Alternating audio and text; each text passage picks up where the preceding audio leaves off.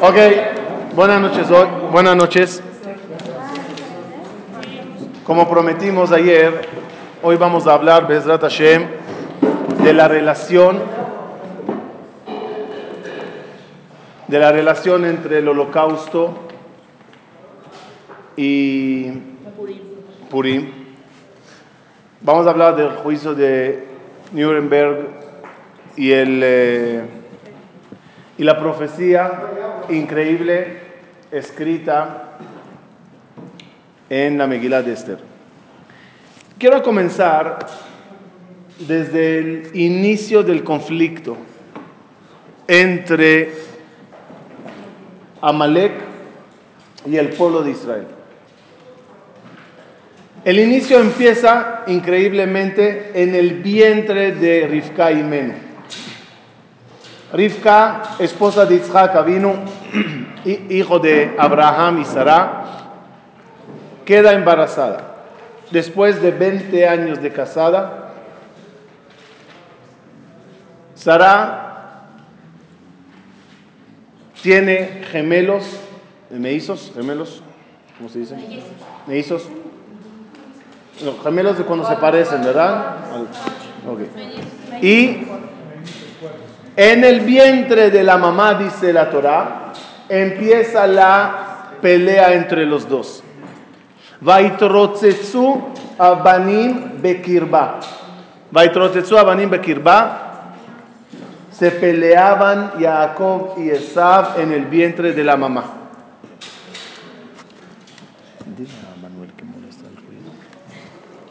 Vaitrotzetsu abanim bekirba. Entre los dos empiezan a pelear.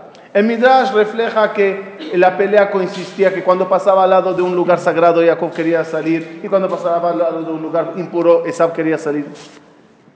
Esa lucha entre los dos, esa lucha entre los dos se refleja más fuerte cuando Jacob vino roba a Esab las bendiciones. Conocemos todos la escena famosa, Jacob vino perdón, Itzhak, Itzhak Avinu quiere bendecir a su hijo, Jacob anda disfrazado de Esab y roba las bendiciones. Eso le causa a Esab jurar querer matarle a Jacob. Dijo Esab, y crevúyeme eve la vive a arga et Jacob ají. Apenas fallecerá mi papá para no hacerle daño y angustia y voy a matar, voy a asesinar a mi hermano Jacob. Era el juramento de Esab. ¿Cuándo fue el primer encuentro? El primer enfrentamiento entre Esab y Jacob. Vamos a ver hoy, vamos a ver hoy que hubieron cuatro enfrentamientos. Cuatro y medio, había uno ahí escondido, pero cuatro clarísimos. El primer enfrentamiento entre Esab y Jacob sucede después que Jacob vino, se fue a casa de Labán y se casó con Rachel y Lea, las sirvientas. Regresa Jacob vino después de 22 años para habitar de nuevo Eretz Israel. Cuando le a enfrentarle, justo en ese momento, que, que quiere Jacob regresar a la tierra santa, sale Esab y le espera en la frontera. Marquen este, este detalle que es interesante. Subrayenlo otra vez. Cuando Esab ataca a Jacob, cuando Jacob quiere regresar de nuevo a la tierra de Israel. Ahí sale Esab. La Torah cuenta que Jacob temió muchísimo. Va ira Jacob meod, va yetzer lo. Jacob temió muchísimo de ese encuentro. Va ira, va lo. ¿Qué hizo Jacob para eso? Se preparó. Dividió el campamento en dos. Y dijo, si Esab ataca ese campamento, el otro se salvará. Y si ataca a este, el otro se salvará. Entre paréntesis, ¿cuál es la seguridad que de Jacob vino que cuando Esab mata a un campamento, el otro se salvará? ¿Quién dijo que no termina con un campamento y se va al otro? ¿Quién dijo que no va a matar a todos? La respuesta, Jacob estaba entre los dos eh, campamentos. Y, y de un campamento a otro, la distancia era de un día. Dijo Jacob, si viene esa dirección a este campamento, yo corro para acá y lucho con él. Si ganó, quiere decir que me mató. Nuestra querida madre Rivka dijo, Lama. ¿Por qué perderé a los dos en el mismo día? ¿Por qué serán los dos enterrados en el mismo día? Dijo Jacob, si él me mata en el primer campamento, ¿cuánto tiempo le tomará llegar al segundo campamento? Un día. Y si mamá dijo que en el mismo día vamos a ser enterrados los dos, si él me mató en el primer campamento, ¿va a poder llegar esa al segundo campamento? No. ¿Por qué no? Porque va a morir en el camino. Por eso Esab, por eso Jacob dice, un campamento quizás morirá, el otro se salvará. En el encuentro, gracias a Dios, no pasó nada. Se abrazaron, Esab intenta matar, pero no lo logra. Dice el Midrash, intentó morderle el cuello, pero un milagro le salva a Jacob. Pero el odio está todavía en Esab. Primer encuentro. Segundo encuentro, ¿cuándo pasa? Segundo encuentro. Bajamos a Egipto, 210 años de esclavos, terminamos, regresamos de nuevo a Eretz Israel. Salimos de Mitzray, caminamos en el desierto tranquilos. La Torah nos está, Akadosh Bajo no tiene planeado ir directamente a Eretz Israel.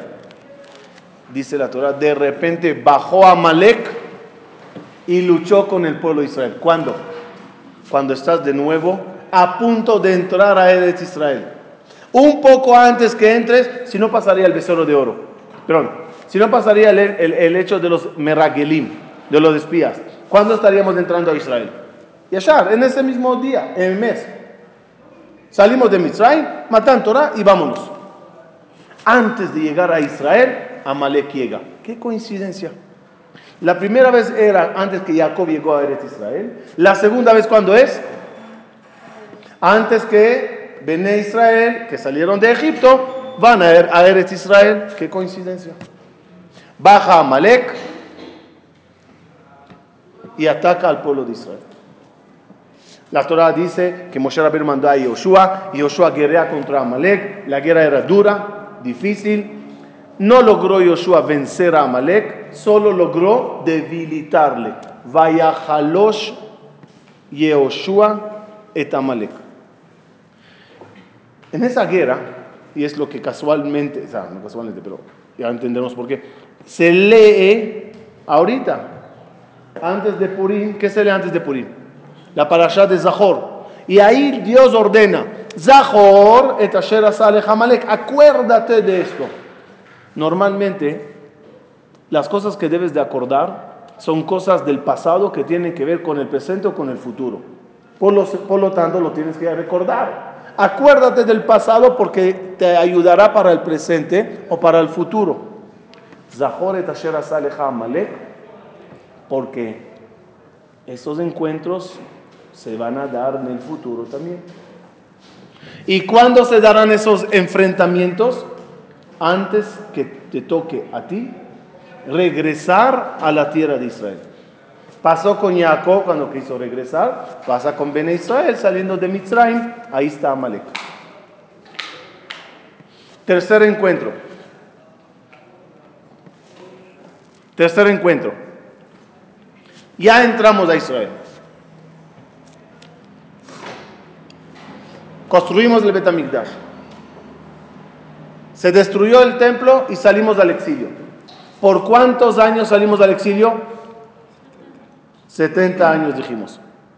Terminando los 70 años, ya casi, casi a punto de nuevo de regresar a Eretz Israel, viene Amán ben Amedata Agagí y nos molesta la llegada a Israel. el retorno a Israel. ¿Cuándo fue la historia de Amán? ¿Cuándo fue? Antes de regresar por segunda vez a la tierra de Israel. Ahí de nuevo Amán se enfrenta al pueblo de Israel y los quiere exterminar. Él sabe muy bien, ya hay permiso para construir el segundo templo. Ya hay foro para regresar a Israel.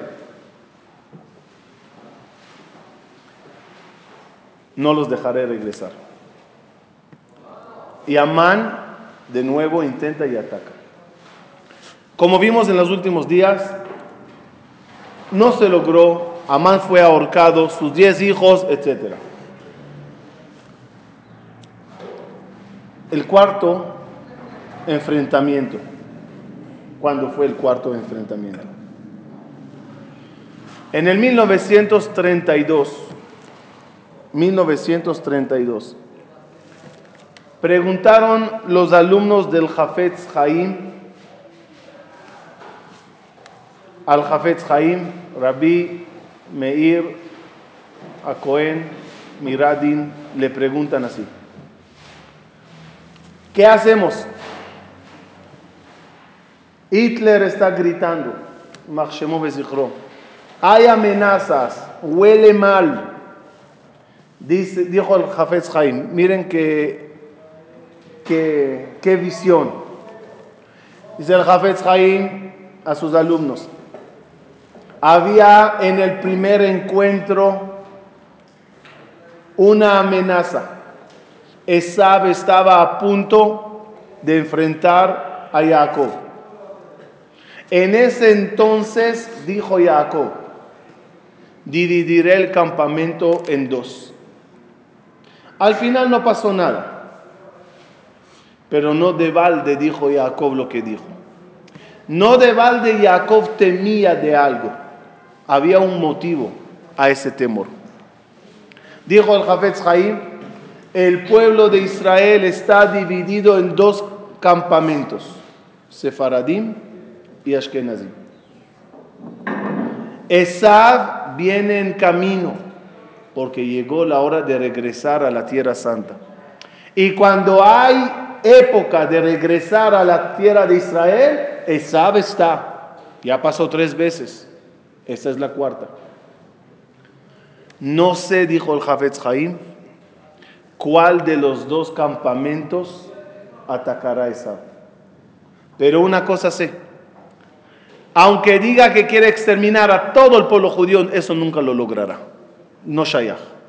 Eso sí, es posible que uno de los dos campamentos será dañado. Pero si ataca uno, el otro se salva. Si ataca aquí, el otro se salva. Le preguntaron sus alumnos, ¿hay un lugar que sea que Esab ataque Hitler, Alemania, aquí, o que sea que ataque aquí, ¿hay un lugar que sea seguro? Yo me quiero salvar, digamos.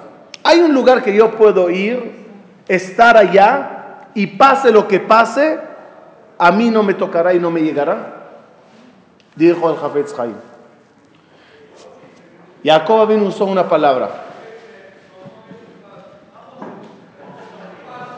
allá Mahane Anishar Lifleta. Lifleta. Hay otro versículo en la Torah que dice, Peleta. Por lo tanto, dijo el Jafetz Haim, Eretz Israel es el único lugar seguro. Nunca tocará a Malek Eretz Israel. Puede molestar tu entrada a Israel, pero no te puede hacer daño en Israel los que se vayan a Eretz Israel se van a salvar. Los oyentes y los alumnos del Javetz Haim que obedecieron el consejo fueron y se salvaron. Y es impresionante. El ejército de los nazis, su gran caída y, su, y la batalla donde sufrieron grandes bajas y los frenaron fue justo cuando estaban llegando a Eretz Israel por el lado de Egipto, en Talat Suez, en Talat Suez, en Talat Suez, ahí justamente perdieron la batalla a los ingleses. hasta que los ingleses allá se, eh, llamaron a esa batalla el milagro de El Almin, así se llamaba la batalla en ese lugar. Eran milagros, no entendieron cómo los ganaron. Y la respuesta es, Amalek no entra a Israel, te molestará afuera. Qué razón y qué impresionante es lo que dijo el Jafetz. ¿Cómo se cumplió? Lamentablemente, lamentablemente, pero fue así. Eretz Israel no fue tocada. Dice la Gemara, dice la Gemara sobre un versículo que dijo David Amelech hace 2700 años. Dice David Amelech así. Al titen Hashem ma'avaye rasha, zemamo al tafek. Dice David Amelech, por favor, Olam, ayúdanos Ayúdanos y no dejes a ese malvado hacer sus planes malvados. No le quites el, eh, ¿cómo se llama la argolla que ponen en la nariz? Argolla, ¿no? Así, ese anillo. Ese arete que ponen a los animales en la, en la nariz. ¿Vieron las vacas? Bozal creo que es de boca. Bozal es de boca. La nariz. ¿Cuál es el motivo que se pone a los toros ese anillo en la nariz? Porque cuando le jalas de la nariz, duele bastante. Esto duele. Cuando él no quiere moverse, le agarras de ahí. Ven aquí. Sí, como con donde quieras voy. Duele mucho. Dice, dice David Amelech, Hashem, no le quites a ese rasha el, el, el arete de la nariz. Tenle controlado, que no se mueva. Eso es lo que dijo David Amelech. Hace 1700 años, 1700 años, se sentaron nuestros sabios en la Gemara, Masejet Megillah, a analizar a quién se refirió David Amelech. ¿Quién es ese malvado? ¿Y quién es ese que Dios dice, que David Amelech dice, no le quites por favor el control? Tenle en la mano bien agarrado. ¿A quién se refirió? Dice la Gemara, hace 1700 años. Zo Germania. Es, es, ese pasuk está hablando de Germania. Que si ellos salen, que Dios nos libre. El Gaón de Vilna, hace 250 años, corrige la Gemara y dice, no lo leas Germania, léelo Germania, Alemania que era a mejor el nombre original de ellos. Porque Germania, como viene de Gomer, uno de los hijos de Jefet, Gomer, Germania, Germania, Alemania. Un detalle para que sepas de qué se trata, dice la Gemara, tienen ellos 300 duques, duques, duques, 300 duques. Y ahí hay peleas entre los alemanes y los romanos, italianos.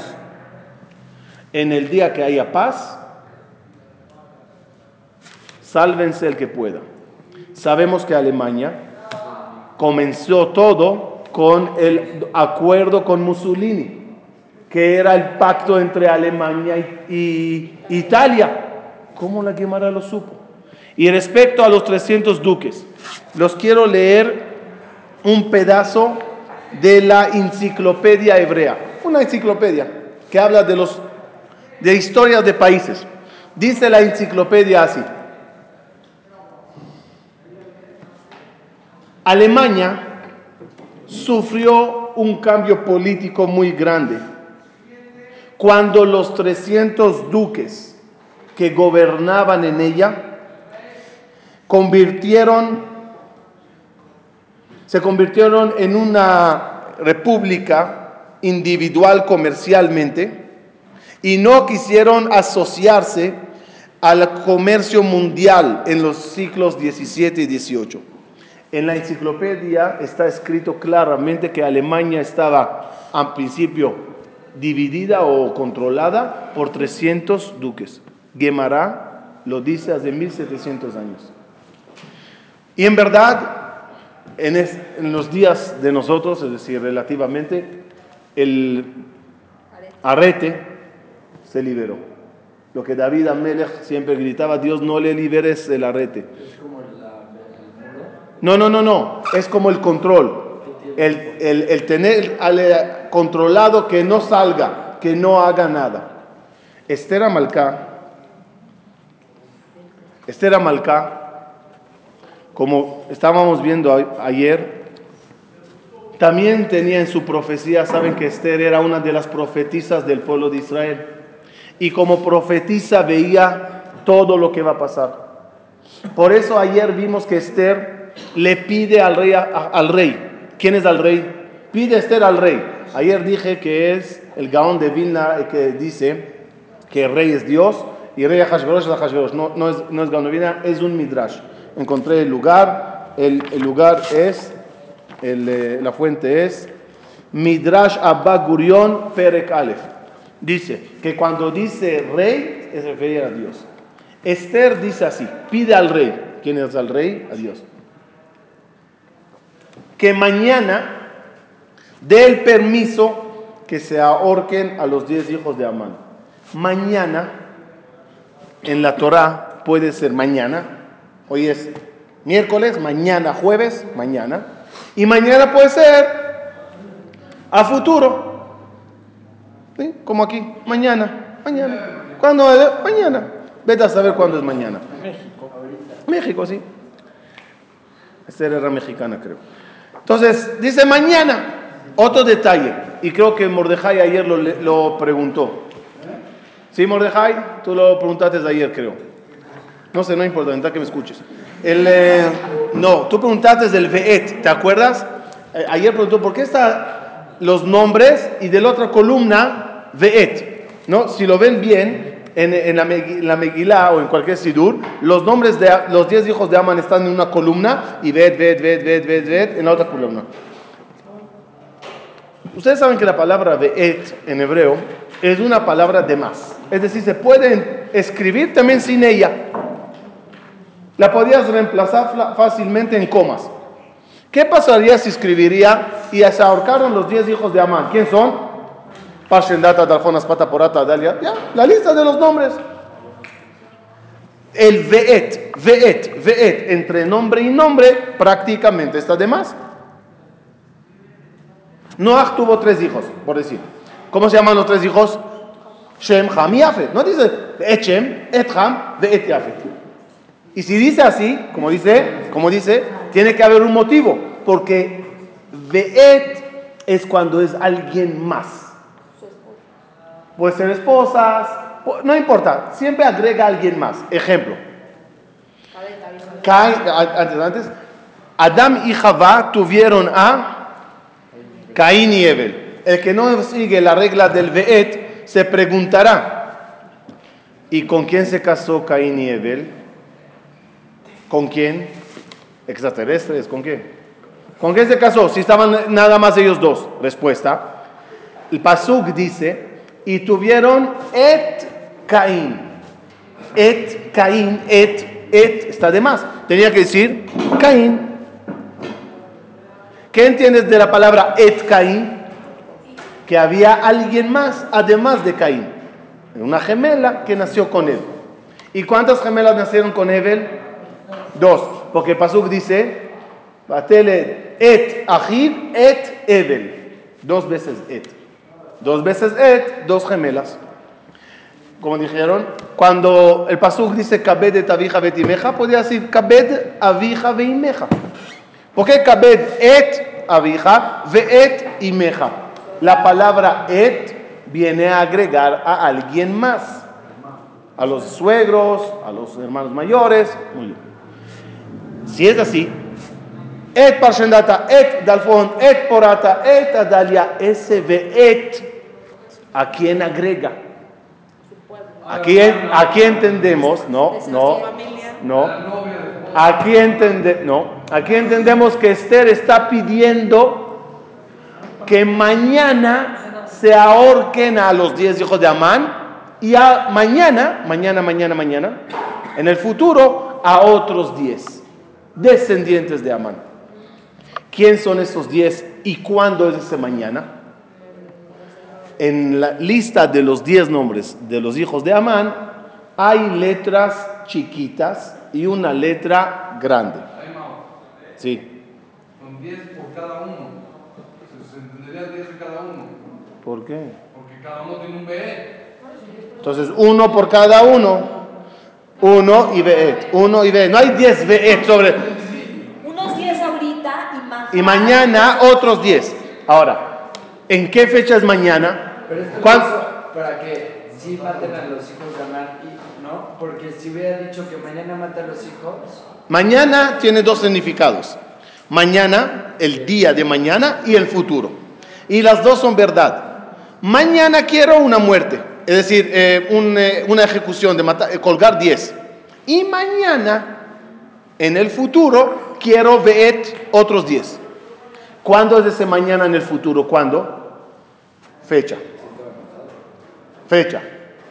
En el- la Megilá, cuando vean, y aquí están, lo tienen en los, en en los 10 nombres de Amán, desde que se escribió la Megilá hace más de 2400 años, Adrede puso Esther tres letras chiquitas en los 10 nombres y una letra grande. ¿Lo ven? En Parshendata, la Taf es chiquita. En Parmashta, la Shin es chiquita. Y en, y en Vaizata, la letra Zain es pequeña. Y la letra Vav de Vaizata es muy grande. Agarren, aquí lo tienen, en esta. Muy, dale, da- dale esta. Muy bien. ¿Qué fecha da eso? Da Vav grande, Tav, Shin, Zain. La letra Vav, su valor numérico, ¿cuál es la letra Vav? 6. Haciendo alusión al sexto milenio. Sexto milenio significa el año 5000 para adelante. Tav, Shin, Zain es el año 707 el cual equivale en fecha gregoriana 1946. Ese es el año. Vav, Tav, Shin, Zain. ¿Ah? No, la verdad. Ya va, vamos a ver qué pasó, vamos a ver qué pasó. Pero Tav, Shin, Zain es 1946. ¿Qué pasó allá?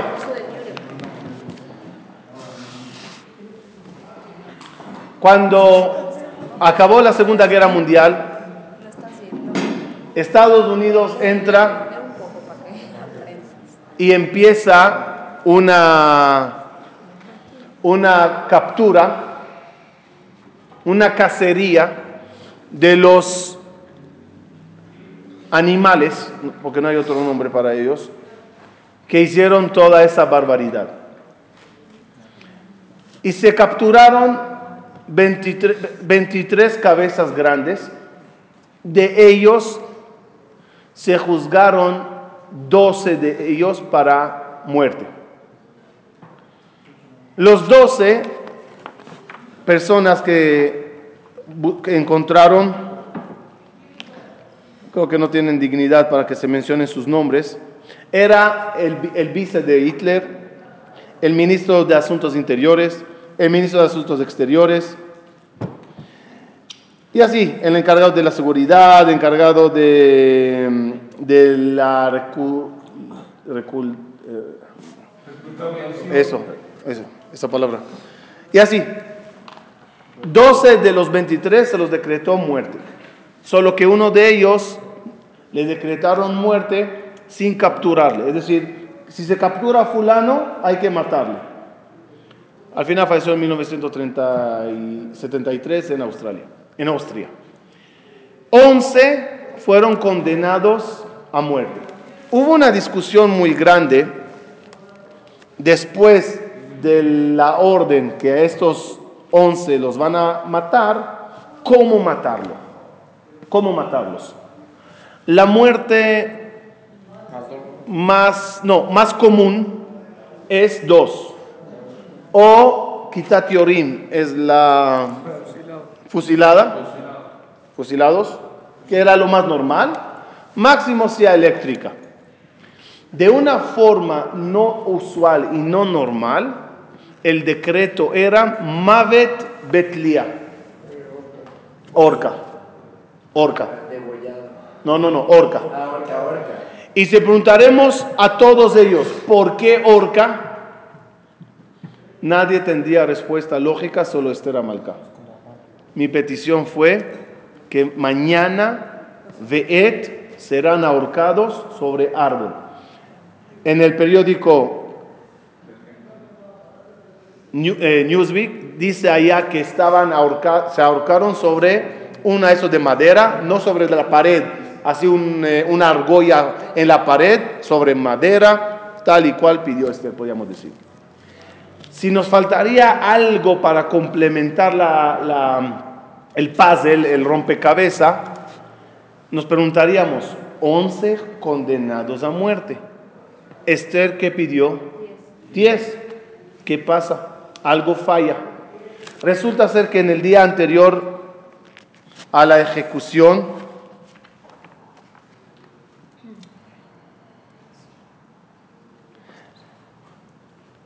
Martin Bruman, fue condenado Shelo Befanav, era el doceavo, y Gring, uno de los once, pidió en el día anterior encontrarse con un cura.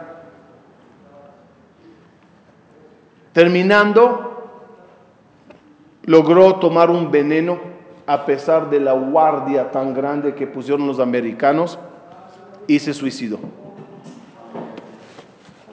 Escuché en una conferencia en Israel que ese onceavo era gay. Era la hija de Amán. Y sabemos que los hijos de Amán, ¿qué pasó allá? Diez fueron ahorcados, pero la hija, ¿qué, qué pasó a la hija? Se suicidó. ¿Coincidencia? Quizás.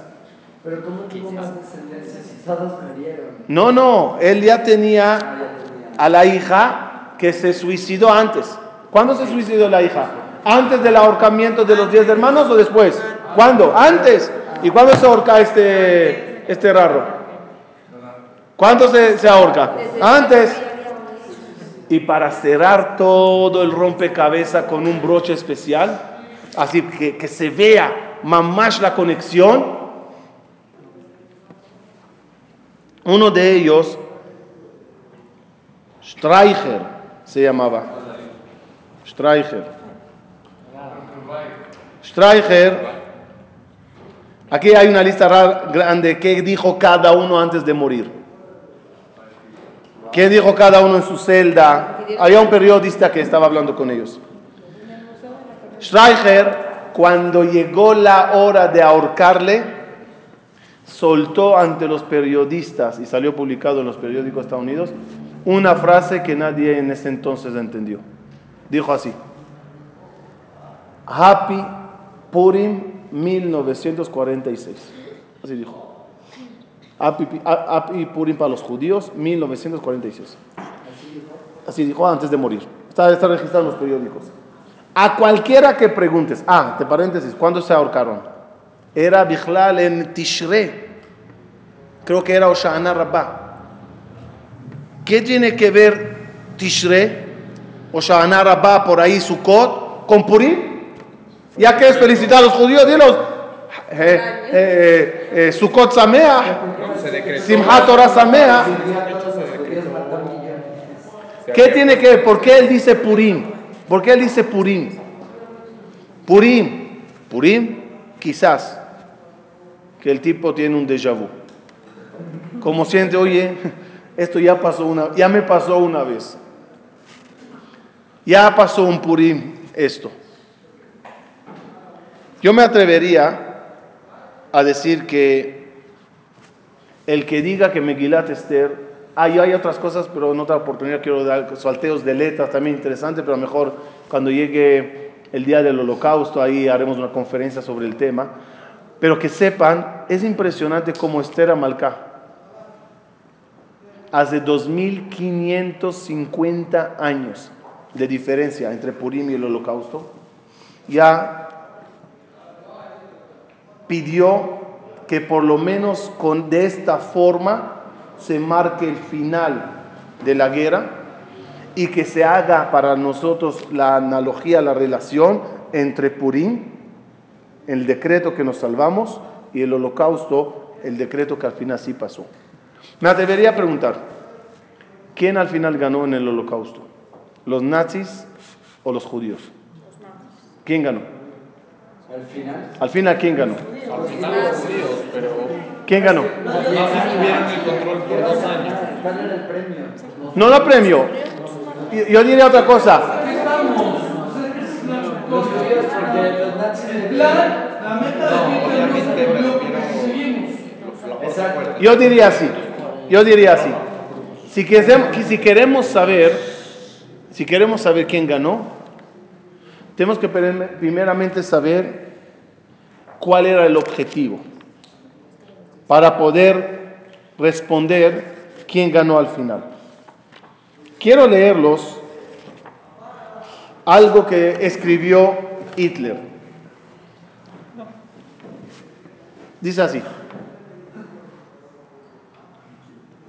Yo vine al mundo para liberar a la humanidad de, la, de las esposas, de, los, de, la, ¿sí? de las esposas de la espiritualidad. A lo que llaman la gente conciencia ética y moral. Porque estos defectos, estos dos defectos, la espiritualidad y la ética y la moral, esos dos defectos los trajeron al mundo los judíos. Los judíos trajeron al mundo esos dos defectos, espiritualidad, ética y moral. En el cuerpo pusieron el defecto del Brit Milá y en el alma el defecto de la conciencia. Palabras de Hitler. La guerra, dijo Hitler, es entre ellos y nosotros nada más. Todo lo demás, todo lo que ven guerras con Rusia, con todo lo demás, es ilusión óptica para mí. Es decir, el tipo por su culpa murieron 54 millones de personas. A todos esos 54 millones de personas que dice Hitler, son para mí ilusión óptica. Mi guerra es contra ellos nada más, contra los judíos, contra el pueblo que trajo la espiritualidad y la ética y moral. Y Marchemó, antes de morir, antes de suicidarse, en el 29 de abril de 1945, en su último testamento, no se olvida recordarnos a nosotros. Tiene, en- tiene un frente contra Rusia, tiene problemas eh, con los americanos. Todo el mundo ya se le... ¿A quién menciona antes de suicidarse? A nosotros. Me la col, dice él, encima de todo. Ordeno a la, a la al liderazgo de, la, de, la- de Alemania y los que sigan después. Cuiden nuestras leyes de la, de la raza y no tengan piedad de los que envenenaron a, las naciones, los judíos. Hitler sentía que vino al mundo por nosotros. Ese Amalek, ese Esab, se desató en él. Ni él entendía por qué. No. Ahora. No, no, no, no, no, no, no, no, no, no, no, no, no, no, no, no, no, sin tonterías. No tiene que ver. Nada más un detalle. Quiero responder la pregunta y los escucho con las, todas las preguntas. ¿Quién ganó al final? Permítanme nada más decirlos Según mi opinión, ¿quién ganó al final? ¿Ah?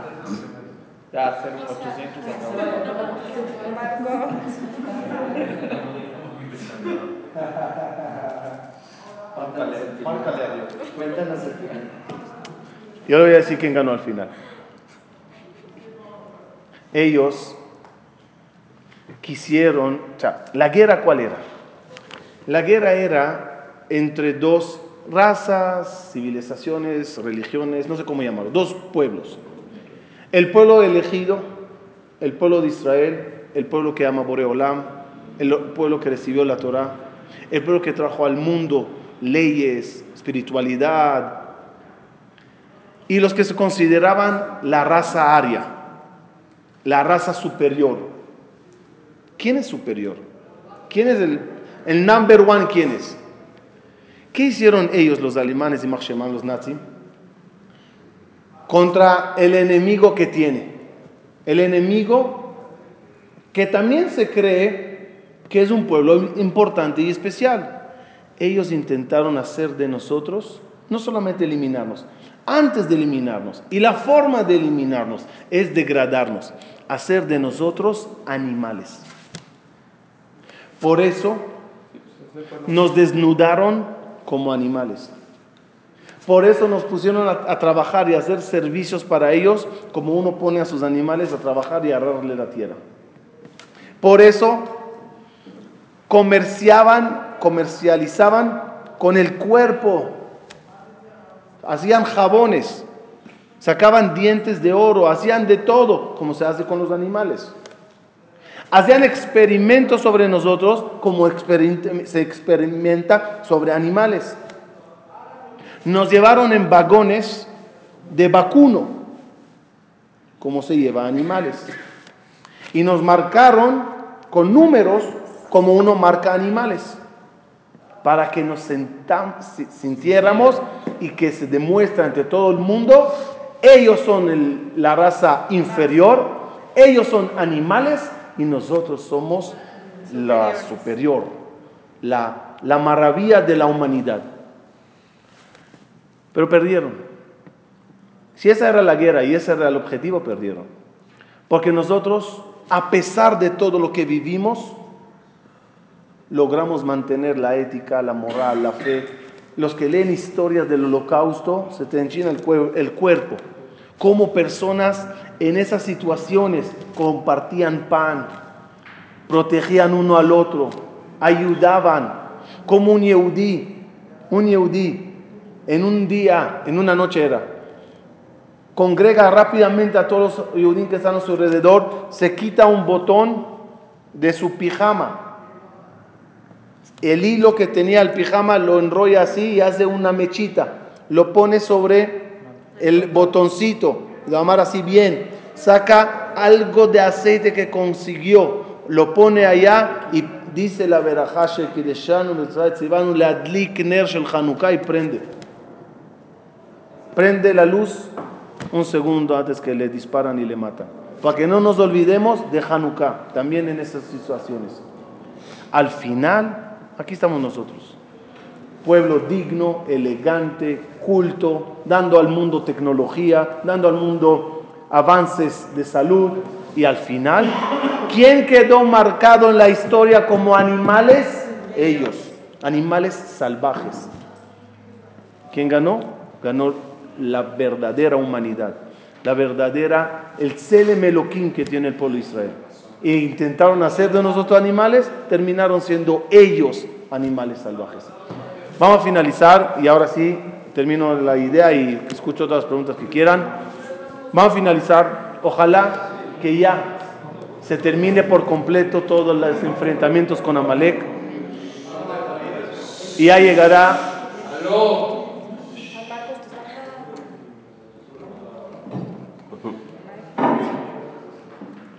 Ojalá que Besat Hashem se termine todos esos enfrentamientos duros y cada uno sepa, sepa, respetar al otro.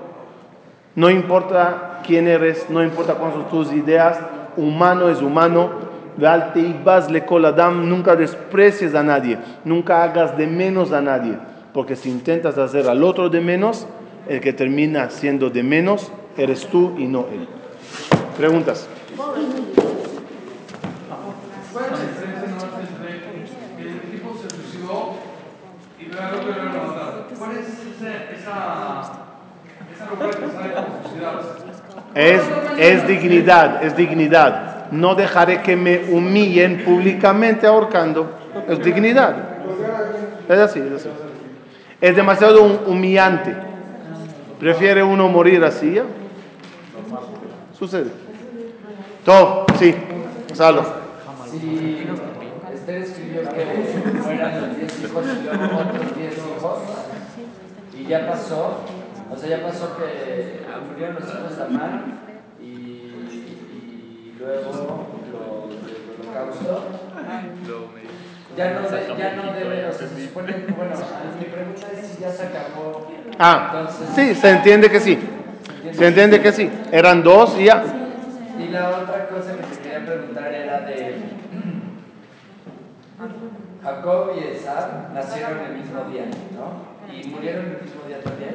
Fueron enterrados el mismo día. sí. Y eso qué quiere decir que entonces el pueblo de Israel siempre va a tener como a Esab como a su parte que lo persigue hasta No, no, no, no es perseguir, es la contraparte. Desde que nace hasta que muere. La parte de la, la parte de la santidad siempre tiene una contraparte, que es la parte, en este caso, de Amalek. Hasta la muerte. La muerte para nosotros no significa muerte física, significa la muerte es el fin de la era normal, es cuando llega la era mesiánica, que es del Mashiach. Ahí ya termina, eh, eh, termina la necesidad de tener la contraparte. Se repite en algún momento, eh, o sea, ella dijo que se tenía que matar mañana. No hay algún lugar donde Yo creo que ese es el motivo que Esther dijo mañana y nos puso fecha. Vav Tav Shin Zain. Pa- ¿Ah? Sí, para que no pienses que es en el pasado, antes, ni en el futuro, ni en vez de cuándo, ni varias veces. Una vez y punto.